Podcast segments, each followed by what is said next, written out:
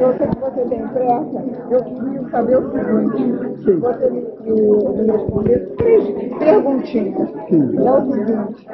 É sabido que pessoas iniciantes e até iniciadas na, na doutrina espírita temem se envolver a mediunidade. A que você atribui esse temor?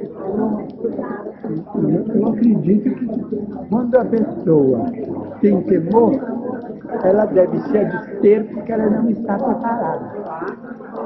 Mas não havendo temor, ela está habilitada a um desenvolvimento produtivo. Quando se nós insistirmos no desenvolvimento associado ao temor, ela pode cair numa condição traumática. Tipo outra coisa, você está completando 50 anos de atividade mediúnica ininterrupta. Pergunto, oh, o que você diria, oh, qual seria a sua mensagem ao médium iniciante? O médium iniciante perseverar. Perseverança sempre. Não parar. Eu lembro 50 anos passaram com a rapidez de um relâmpago. Eu me lembro da primeira reunião se fosse ontem.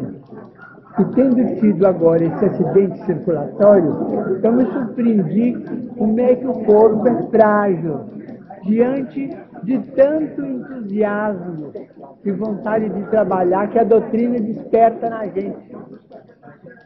Então eu estou sentindo agora um conflito muito grande, porque dentro de mim continuou o anseio de trabalhar o ideal de seguir para diante com o trabalho, mas agora controlado por, um, por uma engrenagem que eu já não posso controlar como eu controlava. Então acho curioso como é que a gente tem tanta alegria com a doutrina e o corpo impede da gente amanhecer o dia conversando nela. Ieda, Deus te abençoe. Para encerrar, hoje nós teríamos reunião de desobsessão. Eu não fui, mas os amigos ficaram lá. Eu queria que você mandasse um abraço. Um abraço para todos, os companheiros de Niterói. Como é que chama o grupo? É a UME. Ah, é a UME. Não, é a UME em Niterói. Nossa Ieda e nosso Fernando, os amigos aqui, vão levar um abraço enorme. Para aqueles que ficaram lá trabalhando na reunião. Na, na certeza de que eu estou na lista da desobsessão. Eles vieram para precisar. Deus abençoe. Assim seja. Tudo de bom para você.